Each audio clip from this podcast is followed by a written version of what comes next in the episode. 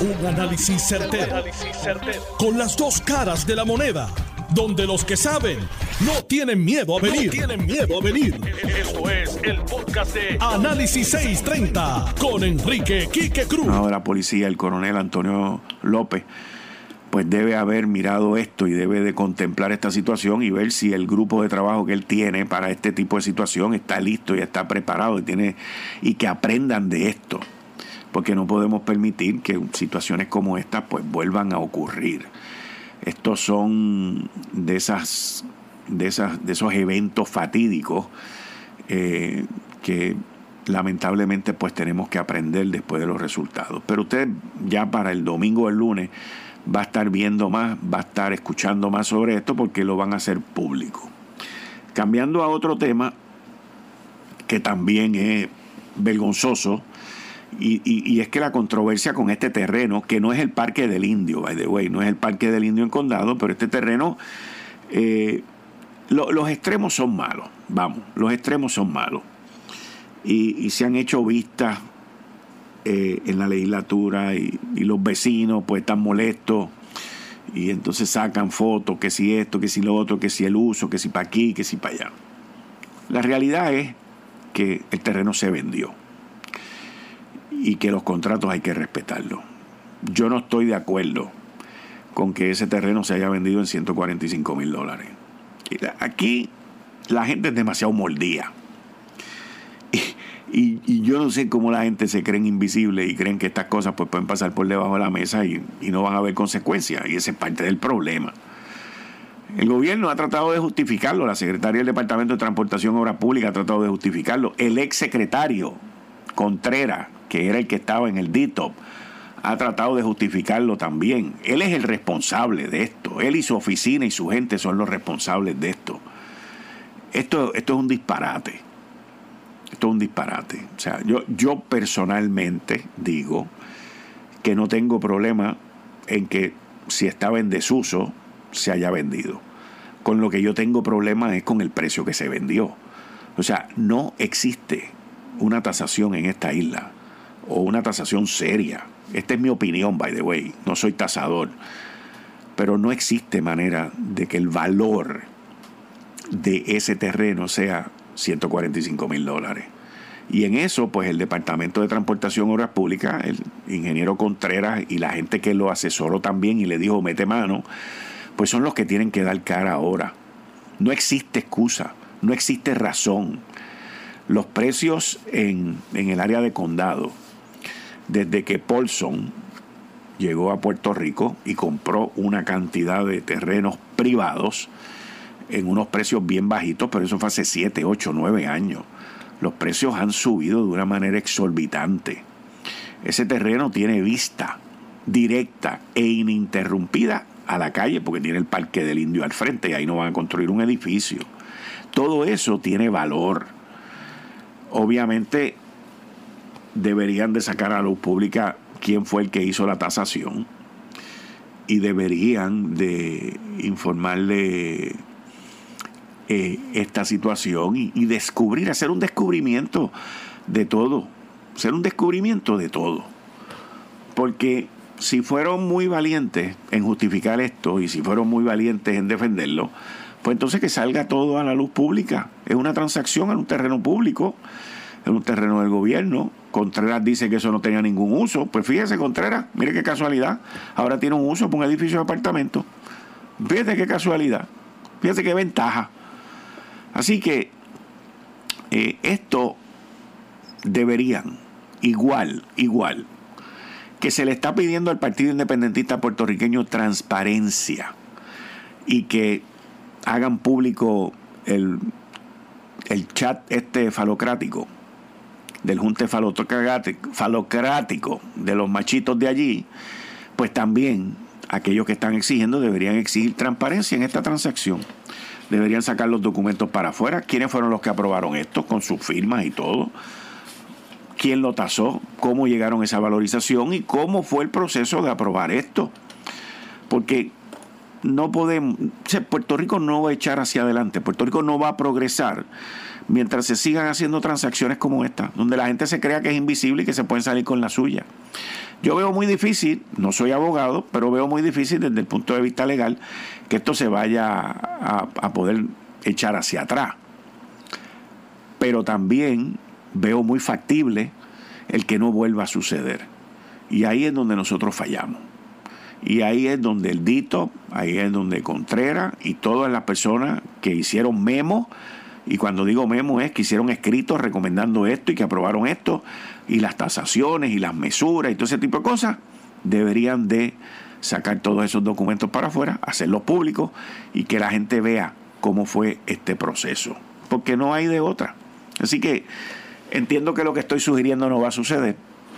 Entiendo que los que se metieron en esto se creen, y no estoy hablando del que lo compró, estoy hablando en el gobierno, de los que se metieron en esto en el gobierno para que esta transacción se diera, pues muchos de ellos ya no están, pero como quiera siguen siendo responsables de su irresponsabilidad.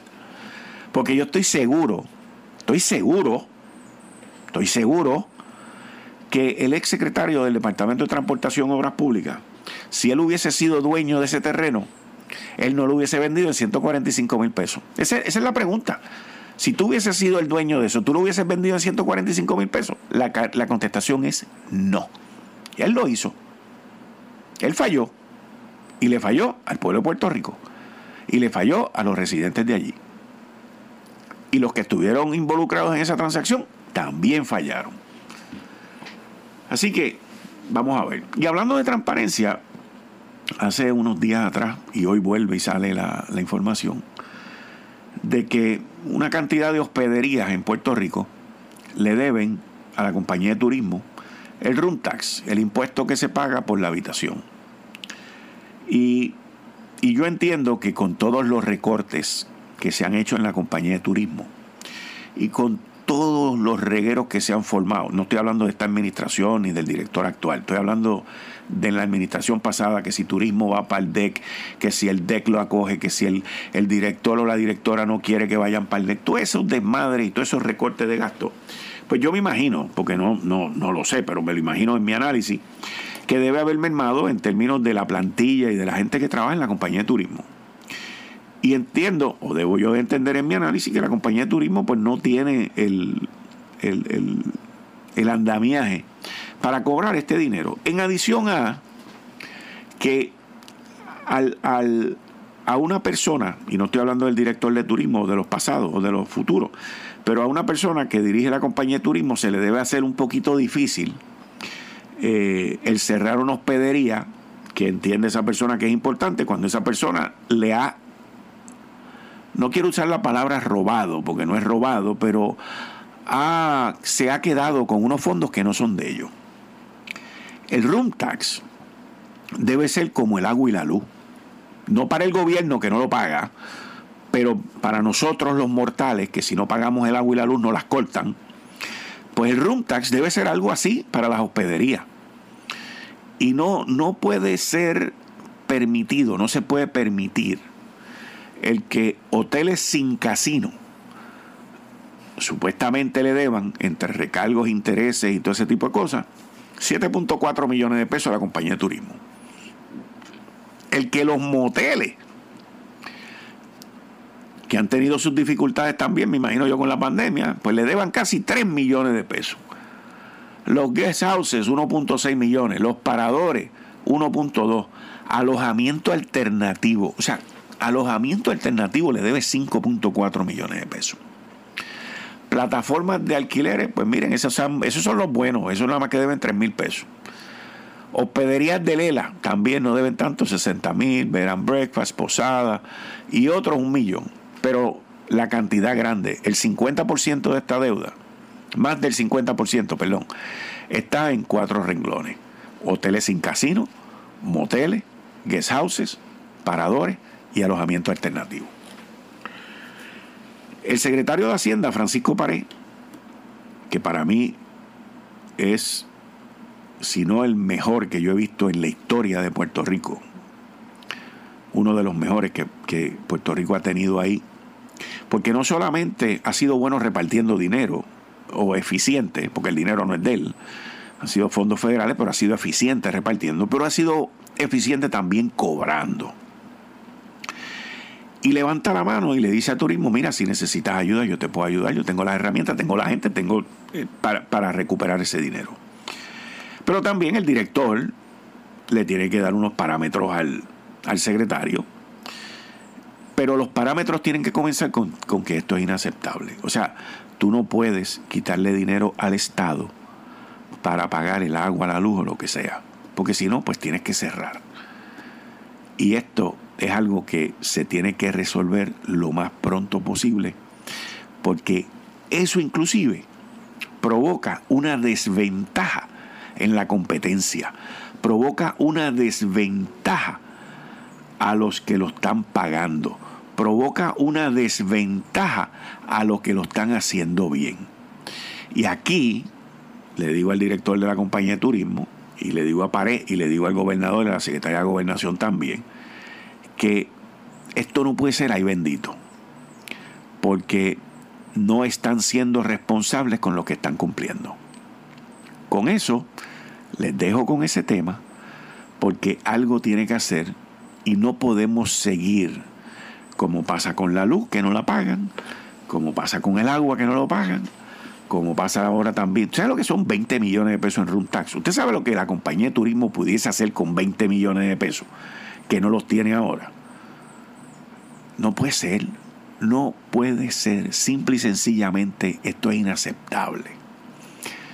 Tú estás escuchando Análisis 630. Yo soy Enrique Quique Cruz y estoy aquí de lunes a viernes de 5 a 7. Voy a una pausa y regreso inmediatamente con ustedes, señores. Un tema que quiero tocar ahora. Hoy salió una tablita. Atilano hace como dos o tres semanas me enseñó la tablita de que al Fondo de Seguro de Estado le habían sacado casi 1.500 millones de pesos. Pues la tablita sale publicada hoy en el periódico El Nuevo Día, una tablita impresionante de cómo desde la época de Rafael Hernández Colón, que fue el primero, fíjense que el Partido Popular Democrático fue el primero que rompió con los parámetros constitucionales de lo que era la deuda constitucional ante una opinión de un ex secretario de Justicia bajo la administración también de Rafael Hernández Colón, a quien aprecio y quiero muchísimo que en paz descanse. Pero también bajo la administración de Rafael Hernández Colón fue que se sacaron los primeros 35 millones de pesos, 36 millones de pesos al Fondo de Seguro del Estado. Ah, él fue el primero, pero no fue el último. Porque mira que los PNP joroban y critican, pero van y hacen lo mismo. Y eso es algo que tenemos que resolver. Porque no es justo, no es correcto el que el gobierno o el Fondo de Seguro de Estado en este momento, en este caso, tenga unos superávits para que después esta gente venga a meter la mano en el cookie jar y utilizarlos para lo que les dé la gana. Históricamente eso ha sido así.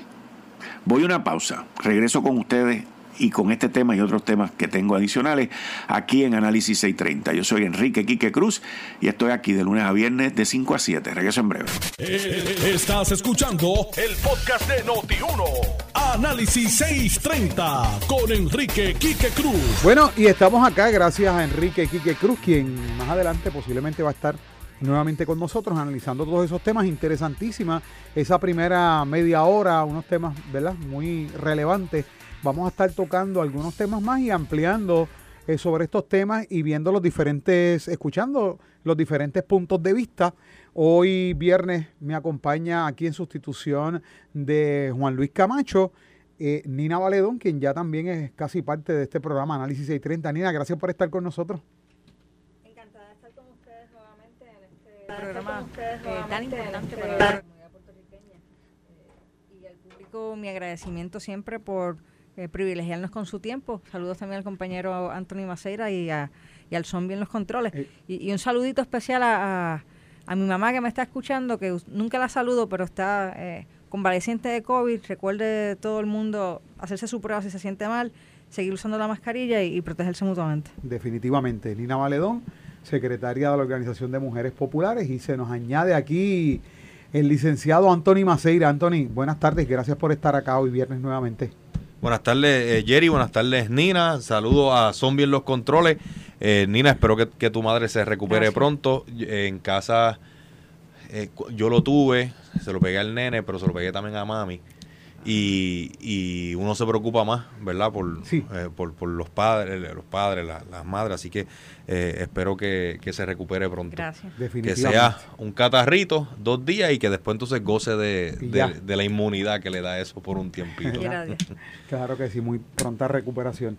Bueno, eh, hay algo bien importante y es que Wow, si tú miras las redes, escuchas por ahí las diferentes opiniones, incluyendo en la calle, no únicamente, ¿verdad?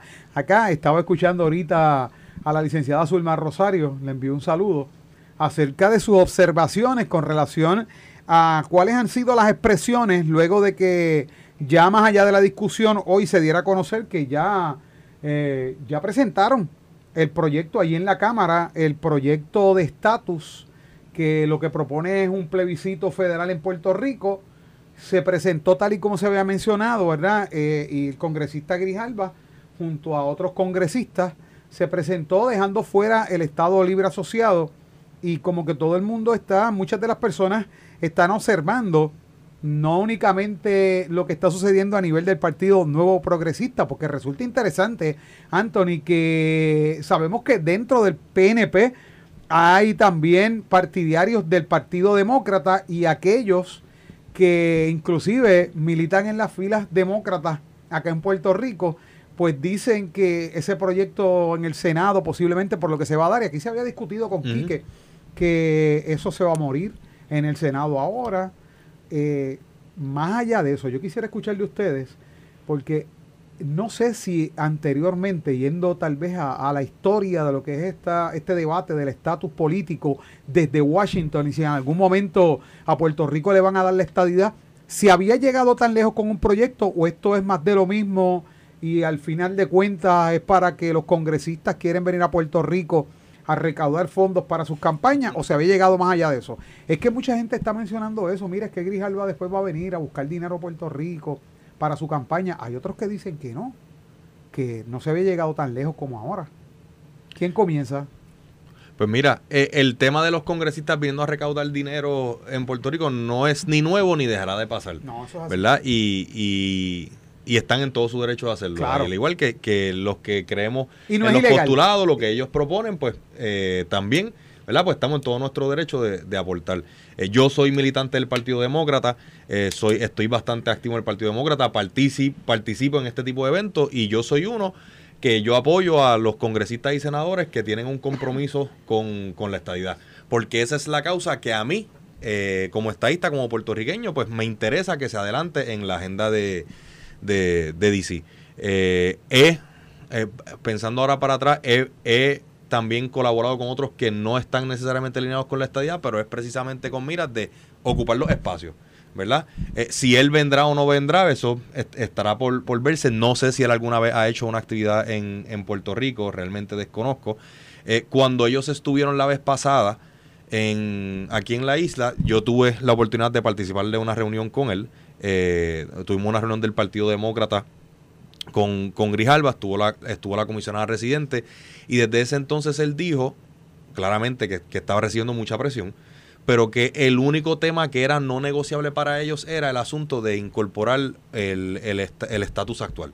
Es verdad que ellos podían estar abiertos a distintas sugerencias, pero lo que no era negociable para ellos era el que se incluyera una alternativa eh, no, eh, territorial o colonial, porque eso sería, en su opinión, incluir ¿verdad? lo que era el problema que ellos habían identificado en, una posible solución. Y que cuando, ¿verdad? Que cuando se estaba, por ejemplo, aboliendo la esclavitud, no se, no se, ¿verdad? No se incluía como una alternativa el que se pudiera mantener, a pesar de que habían quienes, quienes querían mantenerlo. Eh, creo que, ¿verdad? De, hasta ahora han cumplido con los compromisos. Eh, no es la primera vez que hay un proyecto de estatus en el Congreso, pero sí es la primera vez en la historia que hay un proyecto que alinea a los estadistas o con los que con el que están de acuerdo tanto los estadistas como los no estadistas. Eh, la, aliada histórica que había, que había tenido el Partido Popular en el Congreso es la congresista Nidia Velázquez, quien hay que reconocer que ha sido desde siempre una titana en los temas de Puerto Rico y, y donde inclusive los estadistas teníamos nuestro choque con ella era únicamente en el tema del estatus porque ella era la gatekeeper del, ¿verdad? Del, Partido Popular. Aquí, por las situaciones que sean, ella cambió su postura en el tema del estatus y e históricamente, ¿verdad? Pues se llegó a este acuerdo de hacer un proceso vinculante, que era el problema que había anteriormente, que siempre se ha dicho que los plebiscitos de aquí no son vinculantes, y que sea el voto directo. Y yo creo que eso es, esos son los dos elementos más fundamentales eh, en términos democráticos, ¿verdad? De, de, la pieza. En cuanto a lo de si pasará o no pasará en el Senado, eh, yo creo, soy consciente de que el Senado es, un, ¿verdad? es bien cuesta arriba, pero si esto es histórico, más histórico sería que se apruebe en, el Congreso. Eso sí sería un paso de gran avanzada. Eh, habrían ¿verdad? Pues, alternativas en, en, el Senado. Esto podría ser un candidato para incluirse en lo que se conoce como el lame dog session. Esto es la sesión que hay después de las elecciones, porque a lo mejor hay senadores que no están dispuestos a aprobarlo ahora, pero si pierden eh, o si ganan, estarían dispuestos entonces a, votar a favor de eso. Así que creo que eso es algo, una alternativa eh, a explorar. El gobernador dijo hoy aquí por, por Noti1 que eso es parte de lo que se estaba trabajando. Él está trabajando de la mano con el líder del, del Congreso, eh, Steny Hoyer, en que esto pase el Congreso, que salga de comité, que vaya a votación, para luego entonces enfocarse en lo que serían los votos del Senado. Nina, ¿qué te parece que ya hoy se sometió tal y como se había hablado?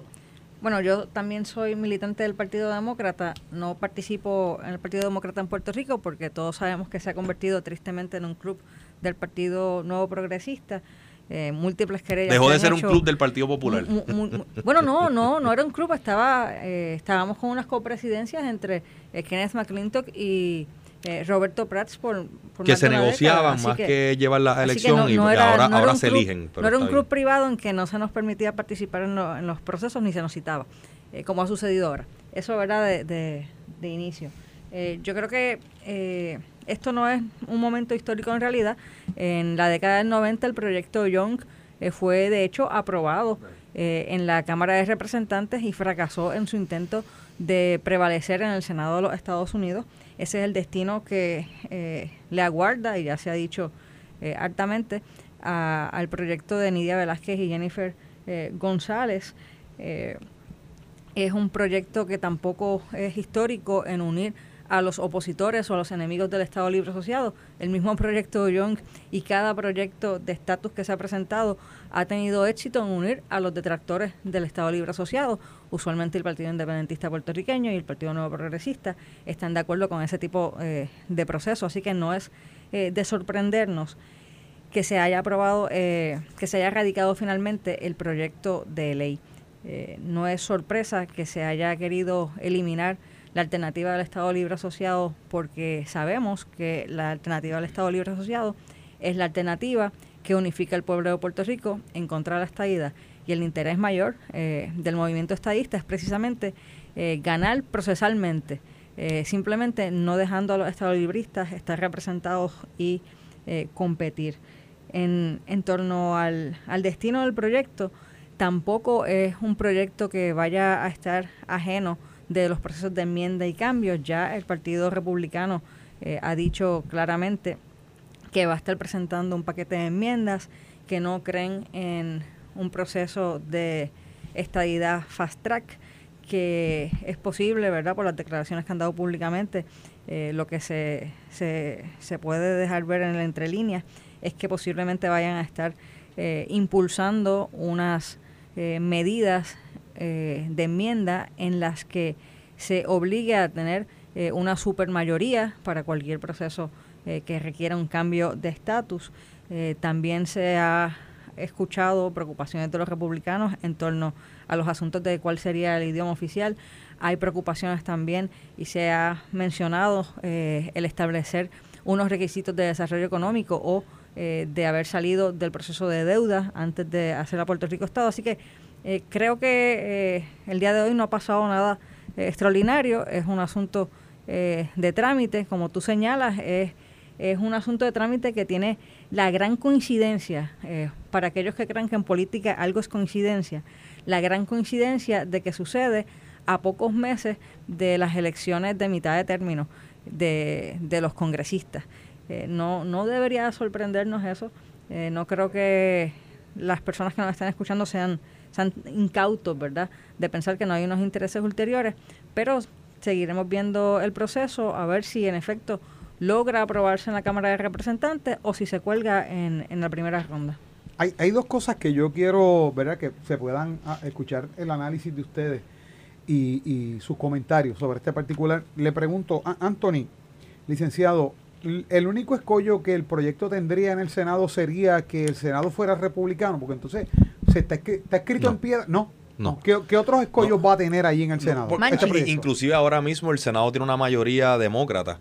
Y a pesar de eso, pues, ¿verdad? Tiene, se, se, se prevé que, que, que, va, que va a tener problemas en, el Senado. El Senado es más complicado que, el Congreso. porque el, en el Partido Demócrata tenemos conservadores, ¿verdad? De, de ultranza como, como Manchin que eh, tenemos demócratas que se proponen a, que se oponen, perdóname, a, proyectos para combatir el cambio climático, que se que se oponen a proyectos, ¿verdad? Eh, eh, que, que, van totalmente alineados con lo que es la política pública demócrata. Así que esto no es y ¿verdad? E, es interesante porque si uno va al conteo, el, ¿verdad? Aquí el asunto es si vamos a poder lograr 60 votos o no. Eh, porque a pesar de que lo que se necesitan es, es la mayoría para poder romper con, con la regla esta del, del filibuster, eh, pues se necesitan 60 votos, que es más que una mayoría simple. Eh, y ahí es donde está el tranque, porque se necesitaría la totalidad de los, de los demócratas más algunos republicanos o un número más sustancial de republicanos. Pero, ¿verdad? La, la comisionada reciente en Washington es republicana, ahí es donde entra, ¿verdad?, en, en, función esta dinámica de que nuestro gobernador es demócrata y está muy conectado con el Partido Demócrata, eh, ¿verdad? Y él ha sido instrumental en el caso de la Cámara en, que Steny Hoyer tuerza los brazos de quienes los tenía que torcer para que se sentaran a negociar. Y entonces, pues la comisionada residente, nosotros confiamos en que pueda traer los votos republicanos que, sean necesarios. Eh, pero ciertamente ahí, ¿verdad? Aquí hay, aquí hay un tema. Eh, tú dices, podría ser más complicado si el Senado es, republicano, pero no, pero no porque ahora mismo la mayoría sea demócrata, quiere decir que, va a tener mayores probabilidades. Hay quienes se oponen a la democracia. Hay quienes se oponen a que los puertorriqueños tengamos igualdad de derechos que los ciudadanos americanos que viven en los Estados Unidos. Hay senadores que se oponen a que los puertorriqueños, puertorriqueños tengamos los mismos dos senadores que ellos tienen. Porque claro, por lo que nosotros lo queremos es por lo que algunos de ellos no lo quieren. Nosotros queremos dos senadores porque queremos que esos dos senadores puedan negociar de tú a tú con otro estado y decirle, no, no, eh, fulano, si tú quieres mi voto para tal cosa, pues nosotros necesitamos los dos votos de ustedes para esto de Puerto Rico. Y que Puerto Rico no tenga que estar yendo a, buscar migajas, a buscar concesiones cada vez que, necesita algo. Eh, y, es, y, es, normal, ¿verdad? Eso es parte del, proceso democrático y con lo que nosotros tenemos que, seguir luchando. Nina, eh, este tema de este proyecto que ha estado por un tiempo, por largas semanas, sobre la palestra, desde el mismo Congreso, de parte de personas como bien señala el licenciado Antonio Maceira, como lo es Nidia Velázquez, que en un momento dado, pues, veíamos que Nidia Velázquez peleaba eh, de una forma férrea en contra de la estadidad y demás.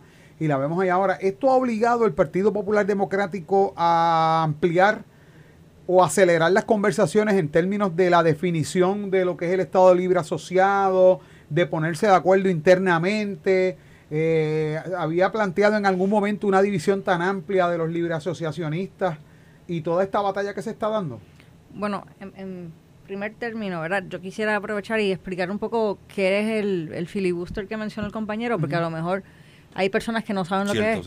Eh, el filibusterismo es un mecanismo que se usa en el Senado Federal particularmente para evitar que una pieza de legislación sea considerada tan siquiera. ¿Y cómo se hace eso? Pues simplemente cualquiera de los senadores eh, inicia un turno y sigue hablando y hablando y hablando y hablando y hablando. Eh, 5, 10, 15, hay este, turnos de filibusterismo que... Cantidades absurdas. Que han, que han, roto récord este de resistencia humana eh, no, se, no se mueven y siguen hablando para que el, asunto no se toque. Eh, en el Congreso ahora, ¿verdad? Jennifer González, republicana, no ha tenido éxito eh, amasando votos republicanos para su proyecto en la Cámara. En el Senado lo veo un poquito más difícil, pero en términos del Partido Popular, yo creo que el Partido Popular desde su fundación ha integrado diferentes visiones de mundo y de desarrollo. Eso no ha cambiado. por eso el lema del partido siempre ha sido que somos la casa grande del pueblo de Puerto Rico, hemos sido capaces de aglutinar personas más allá de diferencias procesales o de enfoques sobre desarrollos particulares y, la meta es seguir poder seguir haciéndolo. Eh, en el caso particular del asunto de estatus, es un asunto que se discute eh, con frecuencia dentro del Partido Popular. Eh, es un asunto que se ha venido trabajando a lo largo de la última década con, las conversaciones que han sido necesarias de cara a los distintos proyectos criollos para considerar el estatus. se, se consideró también y se llevaron conversaciones para la participación que hubo en, en la pasada década en las Naciones Unidas, eh, cuando el presidente del partido lo era eh, David Bernier. Y, luego, ¿verdad? Este proyecto, pues sí ha eh, generado interés en ciertos grupos que pueden ver quizás una esperanza para unas aspiraciones particular que, que puedan tener. sin embargo, no, no es tampoco eh, un asunto en el que exista una división tal que existe enemistad. Eh, si, si podemos ver, los miembros, por ejemplo, de la Comisión de Estatus del Partido Popular eh, son, son todos personas muy conocidas dentro de, del partido que representan cada uno unas, unas instancias o facciones, como a veces la gente quiere decir, y las reuniones de ese comité se han llevado en total armonía y camaradería y, mucho espíritu de desprendimiento. Eso es lo que ha eh, permeado la discusión. Creo que esa conversación eh, seguirá. La Junta de Gobierno en su momento tendrá que eh, decidir sobre el proceso a utilizarse para consultar o no al pueblo popular sobre el desarrollo del Estado Libre Asociado. Pero el Partido Popular tiene una definición de estatus que es la que está incluida dentro del programa de gobierno que se aprobó para esta pasada elección en la Asamblea de Programas eh, y reglamentos. Y, y, cada ciclo electoral se aprueba eh, una definición que se incluye en el programa de gobierno. Yo quiero marcar un contraste aquí que no es contra Nina, ¿verdad? O, es en cuanto a lo que propone el Partido No Progresista y lo que persigue el, el, Partido Popular Democrático. Nina dice que los estadistas queremos ganarle en lo procesal. Y yo le digo a la gente que estos son los hechos. El, el proyecto hoy tanto los estadistas como otros grupos quieren que se mueva y que al final del día sea el pueblo de Puerto Rico, los electores hábiles, quienes voten directamente y que la mayoría elija lo que quiera. El Partido Popular lo que quiere es que no pase nada. El Partido Popular insiste en que se incluya una definición de un ELA mejorado que al sol de hoy no han podido definir. Y si Nina tiene la, definición del ELA mejorado, le pido que por favor la dé aquí en primicia por Noti1. Eso sería la noticia de la semana. Mira, cerrando aquí la semana, Noti1 por primera vez con la definición del Partido Popular de lo que es el ELA mejorado. Entonces, piden que se incluya algo que ellos mismos no saben definir para que no pase nada. Porque si no pasa nada, pues ¿quiénes ganan? Pues, pues los colonialistas. Y ahí está el contraste. hay un grupo que quiere mover la bola, que se lleva a cabo una votación, que los puertorriqueños hábiles para votar podamos, eh, podamos ejercer nuestro derecho al voto y que gane el que más votos tenga. Eh, mientras que el otro lado lo que quiere es el inmovilismo. Eh, lo que quieren es hacer un filibuster en el tema del estatus, que siga pasando lo que ha pasado hasta el sol de hoy, que es que no se apruebe ningún proyecto para que ellos puedan seguir diciendo que es que el Congreso no quiere, no quiere resolver el problema cuando, cuando son los líderes de aquí los que no lo quieren adelantar. Entonces, se discute, se discute, se discute, pero inclusive el propio presidente del Senado y presidente del Partido Popular, a quien le tengo estima personal, en mi opinión, correctamente, y lo discutimos aquí, buscó ponerle el cascabel al gato. Y quería llamar una elección entre populares para que el Partido Popular decidiera si iban a apoyar eh, el ELA, el ELA mejorado o, como lo quieran llamar, o, iban a apoyar la independencia slash libre asociación. Y el propio Partido Popular se lo saboteó. O sea, el presidente del Partido Popular busca en una movida valiente agarrar el toro por los cuernos y los que lo que quieren es que no suceda nada, eh, le evitaron eso y es lo mismo que quieren hacer con el proyecto en el Congreso. Pero es que no, no le asiste la, la, la verdad a esa aseveración en el sentido de que el Partido Popular lo que quiere es precisamente que el pueblo de Puerto Rico tenga un ejercicio democrático y las personas puedan elegir entre todas las, alternativas de estatus posibles. Eh, quitar alternativas de estatus en una papeleta no es democrático. Está ya diciéndole a una persona eh, que su voto no va a contar.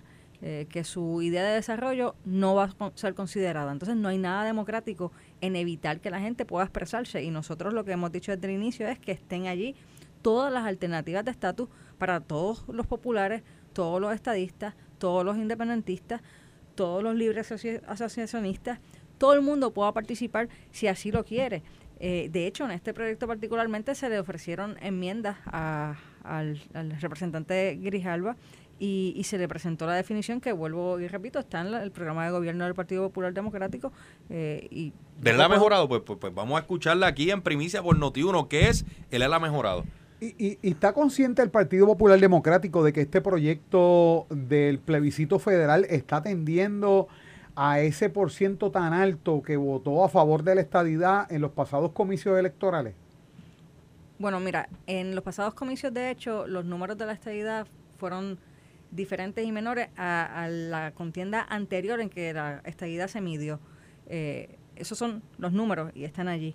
Eh, lo que está pasando en este proceso es lo que suele pasar siempre, que el Partido Nuevo Progresista busca hablar de estatus, para entretener a la gente hablando de estatus y no trabajar los asuntos necesarios, importantes y vitales del día a día para el pueblo de Puerto Rico. Ahí está el contraste eh, grande. Los populares queremos atender el tema del estatus responsablemente y queremos también trabajar con los asuntos del país. Sin embargo, eh, tristemente, ¿verdad? Eh, cada vez que al Partido Nuevo Progresista y a un candidato se le tranca el bolo, recurren al, al discurso vacío sobre la estadidad. Y digo vacío porque si hay alguien que no ha definido eh, la estadidad, es precisamente el Partido Nuevo Progresista que nunca ha establecido, y de hecho no se establece tampoco en ese proyecto, el proceso eh, de transición a la estadidad. Solamente se menciona que vamos a entrar, si se aprobara la estadidad en un voto popular, que iríamos a entrar on equal footing,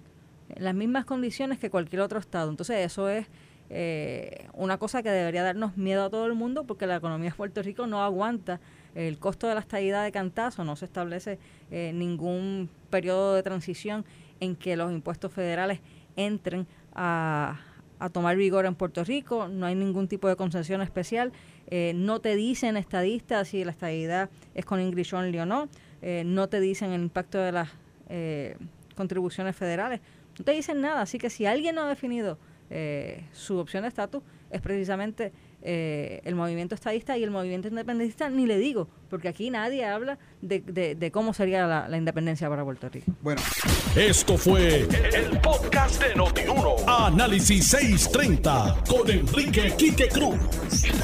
Dale play a tu podcast favorito a través de Apple Podcasts, Spotify, Google Podcasts, Stitcher y notiuno.com.